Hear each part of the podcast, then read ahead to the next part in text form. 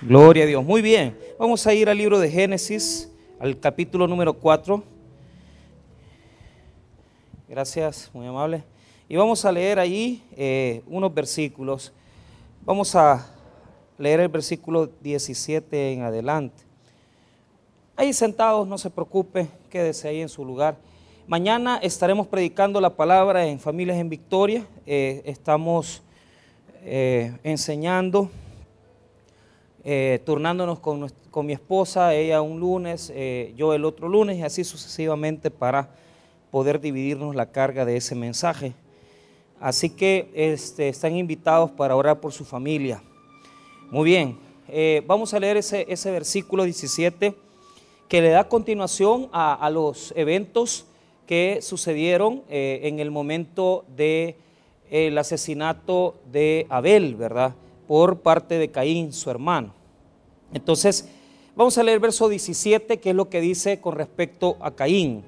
Dice así, y conoció Caín a su mujer, la cual concibió y dio a luz a Enoch, y edificó una ciudad, y llamó el nombre de la ciudad del nombre de su hijo Enoch. Y a Enoch le nació Irad, e Irad engendró a Meujael, y Meujael engendró a Metusael, y Metusael engendró a Lamec. Y Lamec tomó para sí dos mujeres. El nombre de la una fue Ada y el nombre de la otra Sila. Hasta ahí vamos a leer.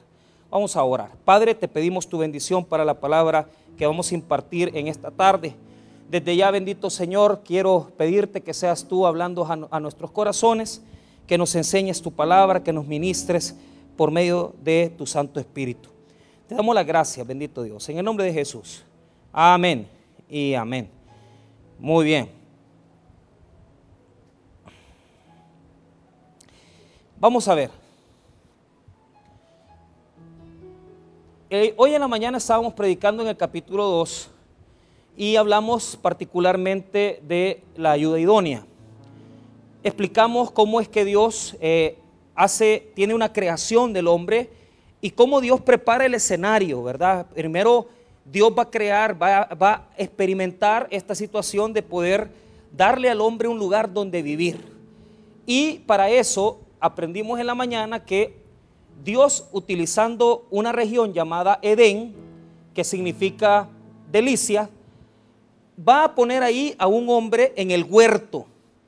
Y yo les dije que el Edén es la zona y el huerto es ahí donde Dios ha establecido un lugar bello para poder hacer que el hombre se sintiera satisfecho, lleno, pleno. Es ahí donde Dios pone al hombre. Pero inmediatamente Dios tiene su creación, crea al hombre y lo pone ahí.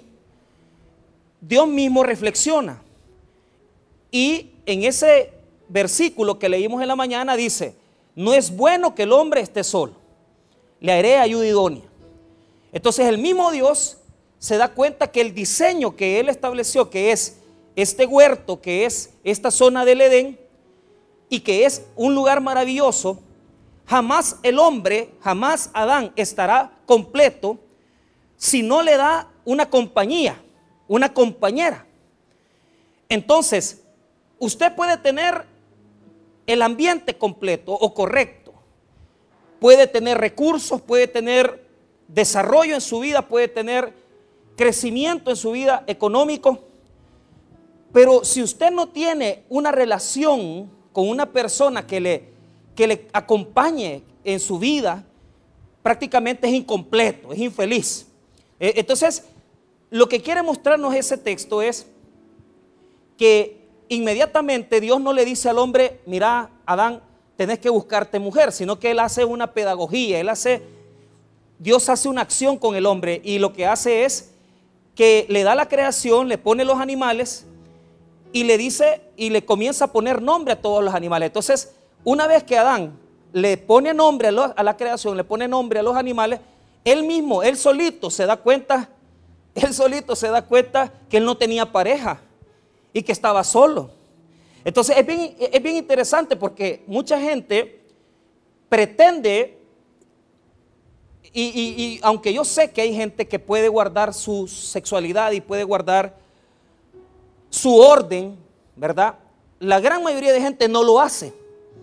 Entonces, aquellos que dicen, mire, es que yo, yo estoy esperando la mujer o la persona adecuada, el hombre adecuado, pero realmente lo que están haciendo es acostándose con las personas con las que conviven, ¿verdad? Entonces, esa persona que dice, yo estoy esperando, pues está diciéndole a Dios que Dios está equivocado, porque dice Dios que no es bueno que el hombre esté solo. O sea, es necesario que tanto la mujer como el hombre, si tienen la edad pertinente, estén casados, estén unidos.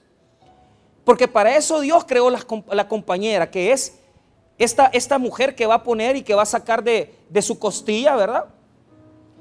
Y, y es interesante porque cuando usted ve la palabra ayuda, lo que significa ese ser y significa la ayuda de Dios. O sea, cuando Dios te da tu mujer, cuando Dios te da tu esposo, lo que te da es una ayuda para salir adelante. Y es bien interesante porque en el texto parecería que la sexualidad se deja un poco de lado para darnos cuenta de que los, seres humanos necesitamos un compañero, una compañera con la cual convivir para alcanzar lo que necesitamos. Nunca un hombre soltero o una mujer sola, ¿verdad? Eh, eh, estoy hablando de las mujeres que se han quedado así, no porque eh, lo quisieron, sino que porque realmente de alguna manera posiblemente usted conoció una persona, le engañó. Entonces usted tiene una bendición de estar criando a sus hijos, ¿verdad? Pero aquellos que tal vez quieren estar solas, pero, pero por otros factores, realmente jamás va a ser igual a estar casado. Jamás será igual al tener una pareja. Entonces, de la relación de Adán, o sea, en este texto todavía, en el capítulo 2 no se le dice Eva, se le va a decir Eva hasta el capítulo 3 cuando ya él transgrede, toma del fruto del árbol prohibido. Entonces, cuando ellos transgreden el mandato de Dios de tomar del fruto, Dios los expulsa del jardín y ya no pueden entrar a ese lugar paradisíaco, ese lugar de bendición, a ese lugar de plenitud. Entonces ahora les toca vivir, trabajar la tierra con todas las dificultades y con todo lo que Dios les estableció en el capítulo 3, eh, que una de esas cosas es que a la mujer se le estableció que eh, eh, tu marido se enseñoreará de ti, ¿verdad? Que implica una lucha en donde, en donde la mujer va a querer en su naturaleza ya está el querer no ser sometida o dominada, sino que eh, la mujer va a querer gobernar, va a querer estar por encima del hombre. Entonces eso explica ese texto bíblico que, dice que la naturaleza de la mujer va a querer dominar al varón. Entonces esto es interesante porque, eh, eh, mira, el hombre debe de ser autoridad en su casa. Pero eso no quiere decir que su mujer sea una sirvienta. Lo que quiere decir es que debe de tener una autoridad en sujeción con su esposa, pero esa sujeción quiere decir que usted le debe de respetar a ella y que usted se debe de ganar esa autoridad. Porque si usted está exigiendo autoridad y, usted amonesta, humilla o, o desplaza a su mujer y usted quiere respeto de ella, eso no es lo que la Biblia dice. Lo que la Biblia dice es que la autoridad del hombre debe de ser ganada. ¿Por qué? Porque si usted comienza a dar acciones que usted está dominando su casa, que usted está gobernándola, proveyendo, cuidando a sus hijos, cuidando el hogar, proveyendo para él, entonces la mujer le va a respetar. Pero si usted es un hombre que aparece a los siete días, ocho días y no lleva ni comida y todavía quiere sexo con ella, entonces ¿cómo va a exigir respeto? ¿Cómo va a exigir sujeción? No puede exigir sujeción. Entonces, desde ahí se trastorna la humanidad. Desde ahí se trastorna la humanidad porque ya va a haber un desequilibrio. El hombre va a querer humillar a la mujer y la mujer va a querer someter al hombre. Y ese va a ser un pleito que no va a acabar. Entonces, en ese ambiente Adán y Eva tienen hijos. Y la Biblia nos habla de Caín y Abel. Y la gran mayoría de gente pues conoce Caín y Abel, saben cuál es la historia. En el acto de Caín quiso asesinar a su hermano Abel y lo asesinó. Entonces, ahora el verso 17 nos dice que Caín estaba destinado a vagar errante, ¿verdad? Y en eso encontró una mujer, pero la pregunta es con quién se casó, porque si Caín y Abel eran hijos de Adán y Eva, entonces, y si la creación Dios la estableció así, entonces ¿con quién se casó Caín, verdad? O, con quién se involucró Caín. Entonces la respuesta la podemos tener así, digamos, primero entre líneas, porque tenemos que leer, ¿verdad? Desde el versículo 14 ya se nos dice una idea que la tierra ya estaba poblada de más personas. Y estas personas existían en el mismo tiempo en que Caín y Abel. Lo que pasa es que el relato bíblico no nos habla quiénes son estas personas. Entonces, pero se deduce de la lectura de varios versículos que ya existían personas así. ¿Por qué razón? Porque Caín tiene miedo que lo maten. Entonces, a, mí me da mucha tristeza de que, de que no entendamos esa misericordia de Dios, porque aunque Caín mató a Abel, el temor de Caín es que al vagar errante, alguien lo asesine. Entonces Dios le dice, te voy a poner una marca, que muchos dijeron que esa marca era eh, eh, eh, que podías tener color de piel, color negro o moreno, ¿verdad? Pero eso no es cierto, o sea, eso no existe. La marca que Dios le puso a Caín no la sabemos cuál es. Pero Dios le puso esa marca para protegerlo. Es decir, aunque Caín mató a su hermano Abel y merece juicio, Dios tiene misericordia, porque Él siempre es misericordioso. Entonces, pero vea usted, vea el versículo número 14. He aquí, hecha soy de la tierra y de tu presencia me esconderé. Y seré errante y extranjero en la tierra y sucederá que cualquiera que me hallare me matará. Entonces, ahí hay una, ahí hay, se deduce que hay más gente en la tierra, que no solamente es Caín y Abel, los hijos de Adán y Eva, entonces se deduce que si tiene miedo que lo maten es porque ya había población, que ya había gente además de ellos. Entonces, Dios, para que no lo maten, le va a poner una marca. Y eso es lo que dice el versículo 15. Y le respondió Jehová, ciertamente cualquiera que matare a Caín, siete veces será castigado. Entonces Jehová puso señal en Caín para que no lo matase cualquiera que lo hallara. Entonces la pregunta es, ¿Con quién tuvo hijos Caín? Primero, bueno, los tuvo y tuvo que haberlos tenido con una descendiente de Adán y de Eva, o sea, una hermana, o sea, y quiero decir esto, hermano, porque el versículo 4 del capítulo 5 lo dice así, mire lo que dice Génesis 5:4. Y fueron los días de Adán después que engendró a Set 800 años. Y engendró, ¿qué dice? ¿Qué dice? hijos e hijas, o sea, tuvo hijas. Pero la Biblia no nos dice particularmente cómo se llamaban las hermanas. Entonces, lógicamente Caín tuvo que relacionarse con una hermana y era normal, era lógico, porque habían vivido ya muchos años. Entonces, ellas existían ya y él tuvo que ver con una de ellas y tener hijos. Eso es lo que dice Génesis 5.4. Entonces tuvo hijas. Y, a eso nosotros nos sometemos al entender que él tuvo que involucrarse con una hermana porque había más gente ya en la tierra. Entonces, esa es una pregunta que hace mucha gente, ¿verdad? Porque es una pregunta que la gente dice, mire, ¿y con quién tuvo hijos Caín, verdad? Con, con una hermana. Ahora, nosotros, hermanos, por los, claro, esto fue algo que Dios prohibió en sus leyes. En Levítico está prohibido, ¿verdad? El poder involucrarse, ¿verdad? Con, no solamente con hermanas, sino que también con parientes. Entonces, Dios fue regulando esa situación que se estableció en el Génesis y la fue regulando de tal manera que se estableciera que el involucrarse con cualquier mujer, ¿verdad? Que fuera consanguíneamente pariente de uno, estuviera siendo prácticamente disciplinado por Dios. De tal manera que hoy sabemos que si usted se involucra con una hermanastra, tiene el peligro de que sus hijos salgan enfermos. Porque por el tipo de sangre y por la genética que tenemos, por ser descendientes del mismo padre, lo más probable es que tengan problemas. O sea, no se, se da siempre, pero se, es una tendencia fuerte que si se, se tienen relaciones, ¿verdad?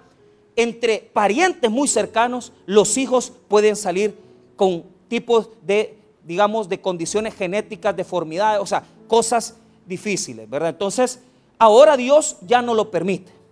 Ahora Dios ya no lo permite porque habrá pasado que ya alguna persona, ¿verdad? Eh, por no conocer, porque quizás en la antigüedad se daba más esto, tenían más hijos los hombres, ¿verdad? Y tenían, ¿verdad? Eh, este, hijas. Y de repente alguno se enamoró de alguna pariente y eso pues se ha dado. Entonces, lo que sucede es que aún en la relación de primos, ¿verdad? Que una relación consanguínea, pues ahí hay problemas por el tipo de sangre. Entonces, esto hermano ya no se puede. Aquí está respondida la primera pregunta. Ahora, la segunda pregunta es, ¿quiénes son los descendientes de Caín y por qué hay que revisar esta, este texto bíblico? Porque de la relación que tuvo con sus hermanas, ¿verdad? que lógico que la tuviera, tuvo que haber tenido una relación con una hermana, tuvo hijos. Pero lo que nos habla el texto bíblico es que estos hijos, por ser los descendientes de Caín, tienen una peculiaridad. Entonces, el primer hijo de Caín se llamó Enoch. Diga conmigo Enoch. Enoch significa inicio. Entonces, yo quiero que usted entienda algo. Dios estableció un castigo sobre Caín. Y el castigo que estableció sobre Caín es lo que dice el versículo 12. Lea el 12. Cuando labre la tierra, no te volverá a dar su fuerza. Errante y extranjero serás en la tierra. Entonces, el castigo que Dios estableció sobre Caín era vagar, ser una persona que no tenía, no tenía lugar donde establecerse. Entonces él tenía que ir caminando y no tener un lugar de asentamiento, no tener un lugar donde establecerse. Pero vea, desde el primer hijo nosotros podemos ver que Caín está en rebelión con Dios. ¿Por qué razón? Caín representa todas las personas que, aunque saben que Dios existe, viven como que Dios no existiera. Entonces, en, su naturaleza, en sus condiciones, su estilo de vida está en rebelión con Dios. ¿Y cómo demostramos que está en rebelión con Dios? Dios le dijo, vas a vivir errante. ¿Y qué hizo él? Mire lo que hizo en el verso 17. Construyó, digamos, esta palabra yo la voy a explicar. Mire lo que dice, 17. Y conoció Caín a su mujer, la cual concibió y dio a luz a Enoch. Y edificó una ciudad y llamó el nombre de la ciudad del nombre de su hijo Enoch. Entonces, ¿qué es lo que pasó? Lo que está hablando es que él estaba preparando, ¿verdad? Un lugar. Y, cuando habla de la ciudad, usted se le tiene que quitar de la mente, ¿verdad? Eh, un poquito lo que hoy sabemos que es una ciudad, edificios y todo eso. Lo que sucede es que Dios quería que el hombre viviera, ¿verdad? Eh, trabajando la tierra y que el hombre pudiera tener, en este caso Caín, no debía de tener un lugar específico. Pero él se reveló con Dios porque quiere iniciar su vida, que es la palabra Enoch, iniciar su vida en contra de lo que Dios le ha establecido. Porque Dios ya le dijo, quiero que vas a vivir errante y vas a vivir como extranjero. Pero ¿qué hace él? Construir una ciudad. Ahora, e, e, esto quiere decir que comenzó a, a poder llamar personas a que vivieran en ese lugar particularmente. Mira, esto es algo muy importante, porque teológicamente hablando, las ciudades son lugar de pecado, son lugar de depravación. Y, fíjese que esto se prueba con bastante facilidad. Si usted, hermano, va a las zonas rurales, yo he trabajado mucho en zonas rurales y he trabajado mucho en cantones del Salvador. Entonces, yo me he percatado algo. La gente cuando está un poquito aislada de la, de la ciudad, tienen un estilo de vida un poco más limpio, más ordenado. De tal manera que si usted quiere encontrar prostitución, usted no la va a hallar, hermano, difícilmente la va a encontrar en los cantones. Usted tiene que viajar a las ciudades, porque es ahí donde se tranza con la prostitución, ahí es donde se tranza con las drogas, ahí es donde se tranza con el pecado. Es más, hoy en día, pues usted lo puede notar, yo eh, he trabajado mucho las islas, ¿verdad? Y, visité mucho las islas.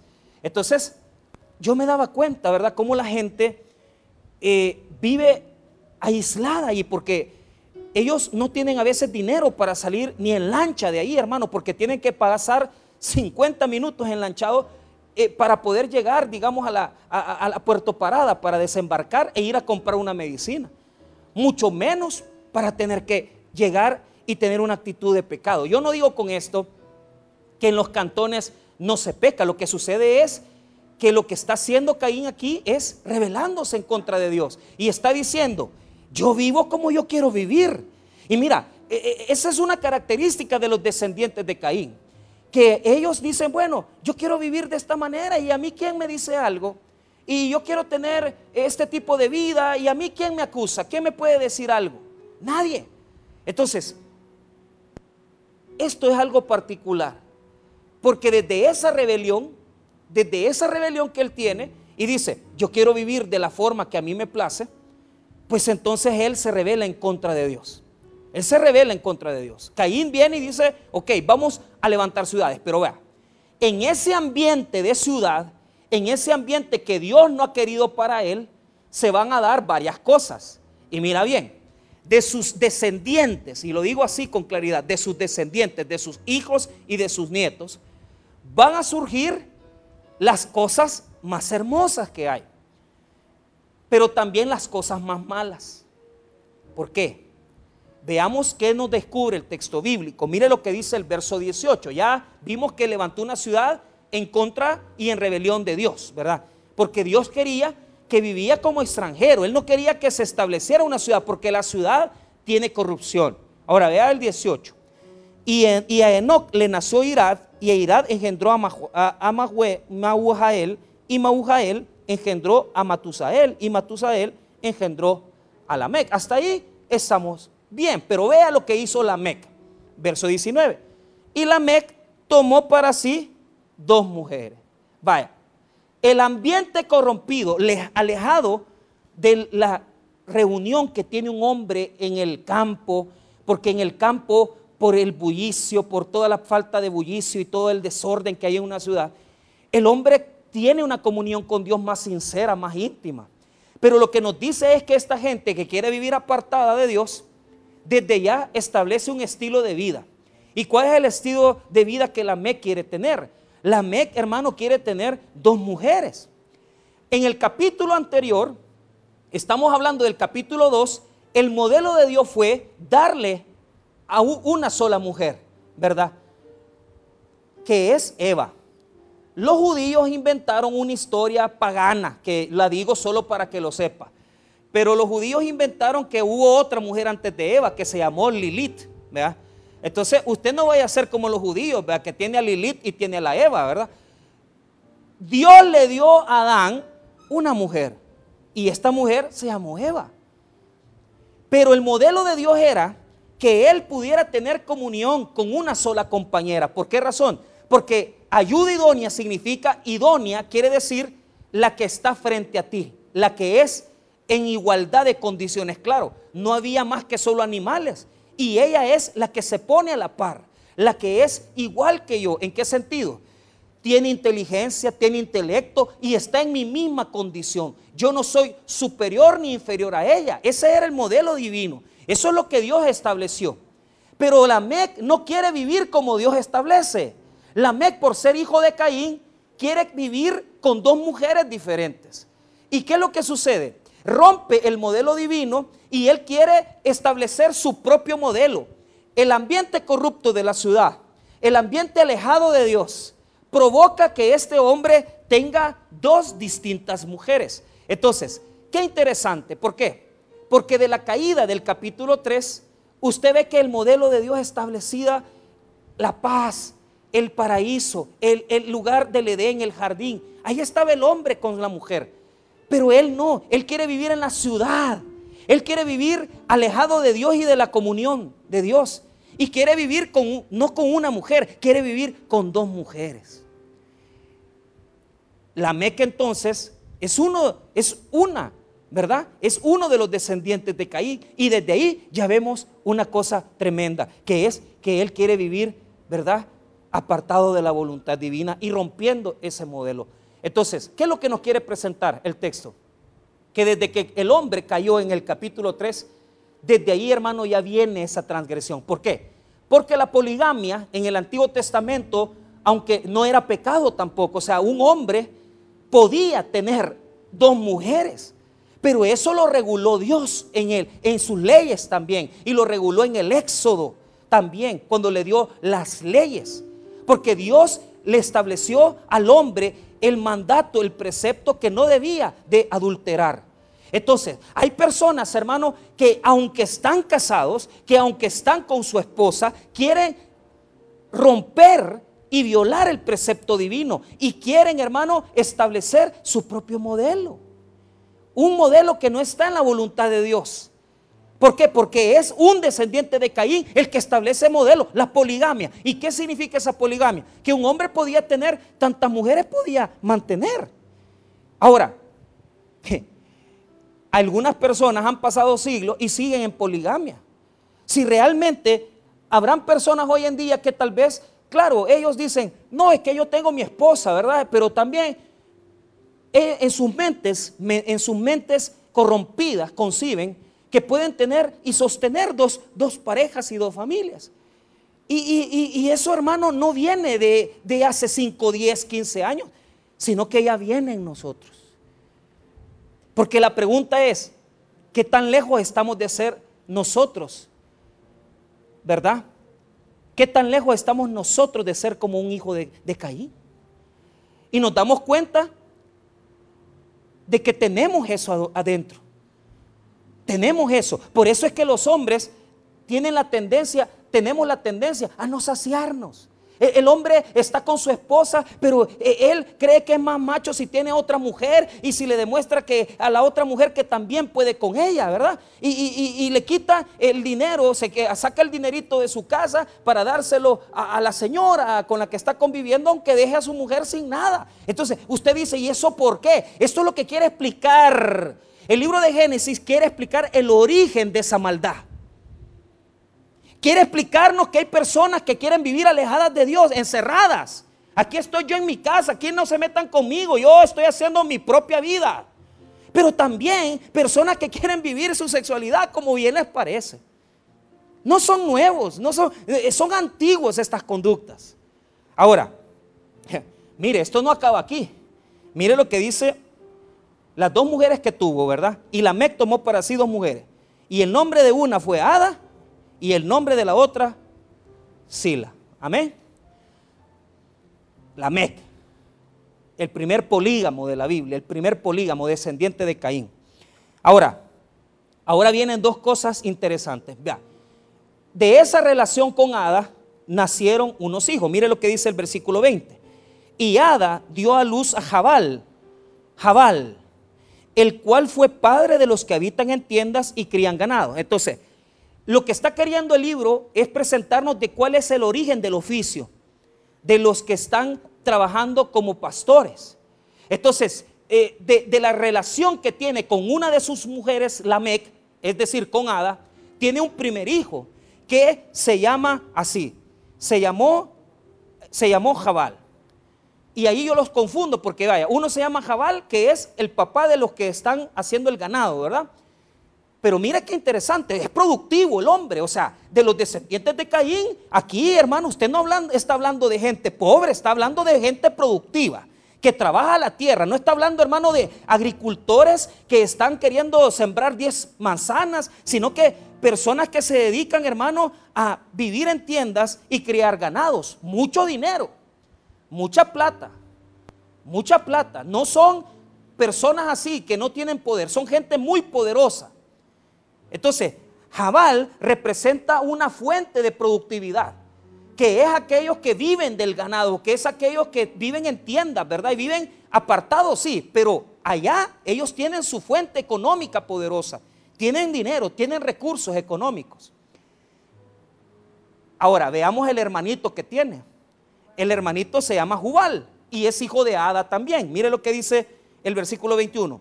Y el nombre de su hermano fue Jubal el cual fue padre de todos los que tocan arpa y flauta. Qué bonito, ¿verdad? Aquí tenemos el primer cantante, ¿verdad? aquí tenemos el primer cantor, ¿verdad? El, que, el cantor de, de, de, eh, o sea, imagínese usted, dice que, o sea, tenía una mentalidad, o sea, este tipo, Jubal, tiene una mente, o sea, uno tiene la mente económica para, para crear ganado y, venderlo y ganar de eso, pero el otro tiene una mentalidad que le permite crear, ¿verdad? Instrumentos. Y, uno es un instrumento de percusión y otro es, perdón, uno de cuerda y el otro es de, eh, de viento, ¿verdad? La flauta. Entonces, mira la mentalidad de estos hombres. Mira la mentalidad de estos hombres. Uno es productor, el otro es prácticamente diseñador de instrumentos de música. Pero ahí no termina todo, porque vamos a, ir dándole para adelante este versículo. Mire lo que dice el 22. Y Sila también dio a luz a Tubal Caín. Aquí está la otra mujer, ¿verdad? Ada le dio, ¿verdad? Jabal y Jubal. Pero Sila, la otra mujer que tuvo, ¿verdad? Le dio un hombre, un hijo de los que él se sentía orgulloso, ¿verdad? Porque, mira, mira bien, cuando usted tiene un hijo que, llega a tener poder, que llega a tener plata, que llega a ser conocido, el hombre se, se enorgullece, ¿verdad? Porque ¿quién no quiere que uno de sus hijos, ¿verdad? Que uno de sus hijos llegue a ser un gran profesional y que llegue a tener mucha plata. E, es que eso, hermano, ya viene desde Caín, hombre. Eso de, querer tener, ¿verdad? Hijos eh, que, que, superen, ¿verdad? Y que puedan ser muy prominentes. Eso viene desde, desde eso, desde Caín. No nos esforzamos tanto por enseñarle a nuestros hijos principios, valores. No, no les enseñamos muchas veces el temor de Dios. Pueden hablar dos idiomas o tres, pero no tienen temor de Dios. Entonces, eso hermano ya viene desde atrás, desde el tiempo de, de, Caín, de la misma creación, ya se establecía eso. Entonces, el hijo que tuvo con Sila se llama Tubal Caín. ¿Y qué hizo Tubal Caín? Mira, mira lo que hizo Tubal Caín. Mire, dice, y Sila también dio a luz a Tubalcaín, 22, artífice de toda obra de bronce y de hierro. Y la hermana de Tubalcaín fue Naama. Entonces, ¿qué hizo Tubalcaín? Fue el primero que comenzó a trabajar con los metales. Es metalúrgico, es herrero. Entonces, el tipo es una mentalidad tremenda. ¿verdad? Uno es el que diseñó la, el arpa, el que diseñó la, la flauta, el otro el otro hermano es diseñador de cosas metalúrgicas. Pero, o sea, el trabajar el hierro era una cosa tremenda, un avance tecnológico tremendo. Es como que usted ahora me diga, mira, mi hijo está, eh, que aquí hay gente, yo conozco una persona que, su sobrino está trabajando en NASA, en la NASA en Estados Unidos, pero, pero trabajando no, eh, eh, está trabajando académicamente. Entonces, eso, esa jactancia, ¿verdad? Es bien interesante. ¿Y, y por qué no lo dice así? Porque mira usted, ahora va a cerrar esto y nos va a decir en qué concluye toda esta cuestión de, la MEC, ¿verdad? Bueno, como la MEC se sentía que su hijo, ay, el gran metalúrgico, ¿verdad? El hombre que creó el metal. Entonces, que, perdón, que, trabajó el metal por primera vez y los metales. Lo primero que hizo, adivine qué, las espadas y los cuchillos para hacer guerra. Entonces mire lo que hizo. Como se sentía orgulloso de que su hijo Tubal Caín fuera una persona que hacía armas de guerra, armas de guerra.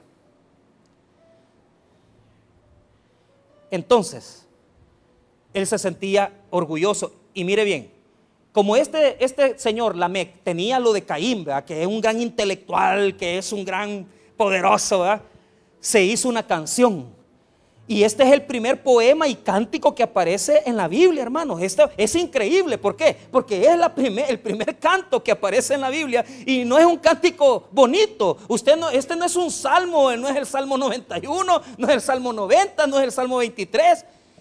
La Mec viene y como su hijo es poderoso y tiene muchos recursos, mire lo que dice el versículo número 23. La Mec se hace una canción, se hace una canción y oiga cómo le da la vida a sus dos mujeres, a Ada y a Sila. La vida que ellas llevaban, el ambiente de este hombre, Lamec, cómo era. Mire lo que dice. Y dijo Lamec a sus mujeres, Ada y Sila, oíd mi voz. Ahí comienza el canto. Punto y coma. Mire lo que dice. Mujeres de Lamec, escuchad mi dicho. Mire lo que dice. Que un varón matare por mi herida y un joven por mi golpe. Si siete veces será vengado Caín, la Meca en verdad 70 veces 7 lo será. Entonces, oiga bien lo que está haciendo. Está diciendo que él si le hacen daño, se va a vengar, oiga lo que dice, se va a vengar desproporcionalmente, 70 veces 7. O sea, si me llegas a tocar, porque hay un estudioso, eh, Gerard Bonrad y otros, eh, yo leí el libro de Walbert, de John Walbert, y, dicen que es posible que él mató a alguien. Pero lo que está diciendo es, si vos me llegas a hacer algo a mí, te voy a matar, ¿verdad? O sea, y vos no sabés con quién te estás metiendo. Vos no sabés quién soy yo. ¿Qué les parece los descendientes de Caín? ¿No es lo que tenemos hoy, pues? Gente poderosa en los estratos sociales, gente que, hay grandes intelectuales, personas, hermanos, que vienen y que, claro, tienen grandes ciencias, tienen grandes conocimientos. Pero el ambiente en que se está viviendo es de violencia, de agresividad. Hermano, ¿cuántos hogares? Dejemos la parte política porque ya hay violencia ahí, pero hablemos de hogares donde hay hombres que le dan la vida a sus mujeres en el ambiente que la MEX les ha dado que les, les pasan cantando la canción, ¿verdad? Y, si me llegas a tocar, ¿verdad? Y si no sé qué. ¿Y cuáles aquellas personas que tal vez no las amenazan de esa manera, sino que vienen, les pegan y después les dicen, no te preocupes, mira, te pido perdón, ya no te lo vuelvo a hacer. Y a las dos semanas ya les dejó el ojo moreteado otra vez. ¿Qué fue lo que le pasó a esta chica Flor, verdad? Que claro, e-, es un círculo, círculo de violencia. ¿Por qué? Le pegan a la mujer, la mujer dice, va a cambiar eh, eh, porque me pidió perdón, pero no cambian. Y el círculo se vuelve a establecer. Y usted dice, ¿cómo es posible que este relato, verdad, estuviera desde ahí? Es que hermano, los hijos de Caín siguen viviendo en medio de nosotros.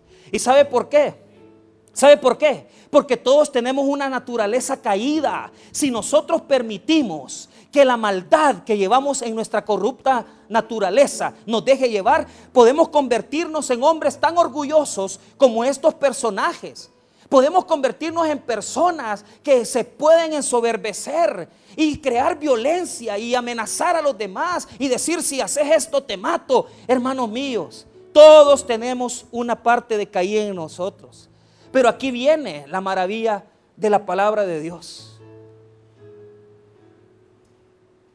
Uno puede avanzar mucho eh, en, avances tecnológicos.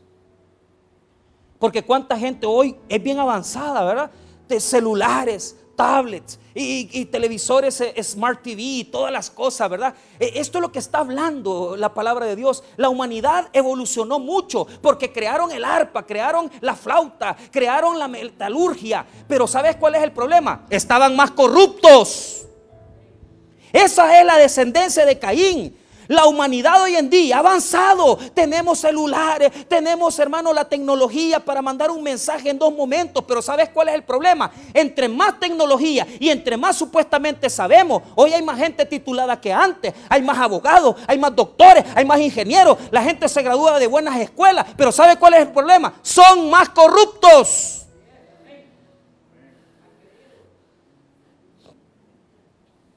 Uno, la humanidad puede avanzar mucho. Pero entre más avanza, más corrupta se vuelve. Porque hay más, hay más transgresiones, hay más corrupción, hay más homosexualismo, hay más lesbianismo, hay más violencia en nuestra sociedad. ¿Usted cree que un título académico, hermano, puede detener la maldad? No. Si no ve el caso, y lo vuelvo a repetir, un médico odontólogo, ¿verdad? Y en las casas de la gente que uno dice, no hombre, si esta gente es educada, si estas personas son, mire, saluda, buenos días, buenas tardes, pero usted no sabe la vida que lleva esa persona. ¿Sabes por qué?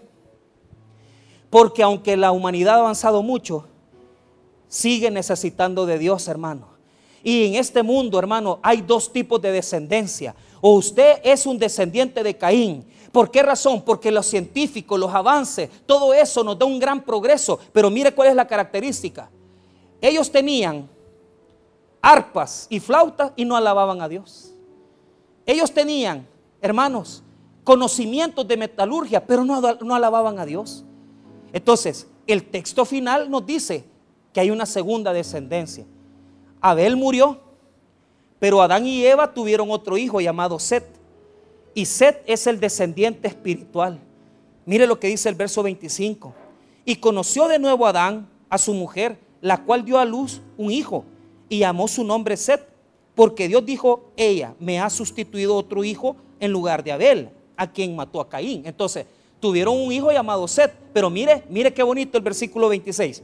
Set fue el primero de los hombres en que adoró a Dios. Este no tenía arpas, este no tenía flautas, pero este alababa al Señor verdaderamente. Mire el 26. Y a Set también le nació un hijo y llamó nombre Enos. Entonces los hombres comenzaron a invocar el nombre de Jehová. En Set estaba, hermano, la esperanza. En este mundo nosotros podemos ver en nuestra propia ciudad, en nuestra propia comunidad, que hay violencia, hay agresividad. Pero nosotros, hermanos, debemos de identificarnos. Porque si antes éramos descendientes de Caín, ahora no lo somos. Porque ahora somos hijos de Dios. Y la palabra de Dios dice que Nicodemo llegó a Jesús de noche y le dijo, ¿cómo podía él heredar el reino? Pero él no lo sabía porque sabía mucho, pero no conocía a Jesús. Y Jesucristo le dijo con toda claridad, es necesario nacer de nuevo. Hermano, lo que nos dejó Caín en nuestra naturaleza es el pecado, la pecaminosidad. Todos podemos ser como Caín, ser agresivos con nuestras mujeres, ser personas pensantes, pero al final, hermano, tener una mentalidad caída, porque para lo que ocupamos es para los sexos, para la pornografía. Pero aquí Dios nos está diciendo algo. Lo único que puede detener la descendencia de Caín es ser nacidos de nuevo. Y nosotros como hijos de Dios no le pertenecemos a la descendencia de Caín, porque esa es la descendencia que nos dejó Adán. Nosotros somos descendientes, hermano, nada más y nada menos que de Dios. Somos hijos de Dios. Y la naturaleza pecaminosa no nos tiene que dominar, porque Cristo nos ha hecho nacer de nuevo. Nicodemo no entendió y le dijo, ¿cómo me voy a meter otra vez en el vientre de mi madre y volver a nacer? No, Nicodemo, es que no es así. Te es necesario nacer de nuevo. ¿Y cómo vamos a nacer de nuevo? Vamos a nacer de nuevo por medio del Espíritu Santo. Si toda esta naturaleza está en nosotros y si toda esta maldad está en nosotros, ¿qué es lo que la detiene? El Espíritu Santo cuando tú te arrepientes de tu pecado. Cuando tú vienes a los pies de Cristo y le dices a Jesús, quiero ser quiero ser salvo, quiero recibirte en mi corazón. La maldad se detiene y la corrupción de Caín se para. El mundo está dividido entre los hijos de Caín y los hijos de Seth. Pero ¿sabes cuál es la verdadera condición de nosotros como cristianos? Nosotros, hermanos, no le pertenecemos más a Caín. Le pertenecemos a los cielos, porque hemos heredado el reino de Dios. Ya no tenemos por qué estar deteniéndonos en corrupciones humanas, en esta situación que estamos viviendo. El mundo puede avanzar grandemente, pero no le pertenecemos a la descendencia de Caín, porque Cristo ha pagado por nuestros pecados. Y ahora tenemos una naturaleza nueva y tenemos un nuevo nacimiento que nos hace diferentes. Nosotros no somos hijos de Caín, somos hijos de Dios. Y por lo tanto, usted debe de preguntarse en esta tarde, ¿En dónde estoy? Hemos avanzado, hay, hay tantas cosas buenas en mi familia, tenemos bienestar, tenemos prosperidad, hay tres, cuatro teléfonos, hay cinco televisores, cuatro televisores, dos televisores. La pregunta es, ¿cómo está nuestra vida? ¿Cómo está nuestra vida espiritual? ¿Cómo está nuestra vida con Dios? La otra pregunta que podemos hacernos en esta tarde es, de verdad hermanos, Hemos detenido esa naturaleza que nos dejó Caín. Hemos quitado de, nosotros esa pecaminosidad.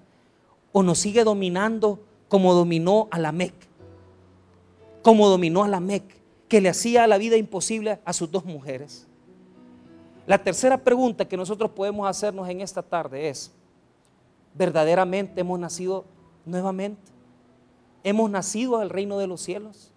¿O todavía tenemos la naturaleza en, nuestros, en nuestras vidas, en nuestros corazones, que nos gobierna y nos domina para hacer lo malo. Usted, hermano, tiene que revisar estos textos. Y si usted piensa verdaderamente que Dios ha perdonado sus pecados, usted tiene que vivir como una persona perdonada, libre de estas situaciones, del orgullo, de la soberbia. Podemos tener todas estas cosas bonitas, carros, televisión, celulares, pero que no nos aparten de las cosas de Dios, que no nos quite la prosperidad nuestra relación con Dios. Y a pesar que el mundo ha avanzado tanto, saber que nosotros somos como Jesús. ¿Por qué razón? Dijo Lamec, si me llegase a tocar a alguien, 70 veces 7 va a pagar. Violento, agresivo. Pero ¿qué dijo Jesucristo? Cuando Pedro le dijo, ¿cuántas veces debo perdonar a mi hermano? Y Pedro le dijo siete, veces. Él pensó que, que siete veces iba, iba a ser el número perfecto para poder venir y poder ser perdonado. Pero Jesús le dijo, 70 veces 7 perdonarás a tu hermano.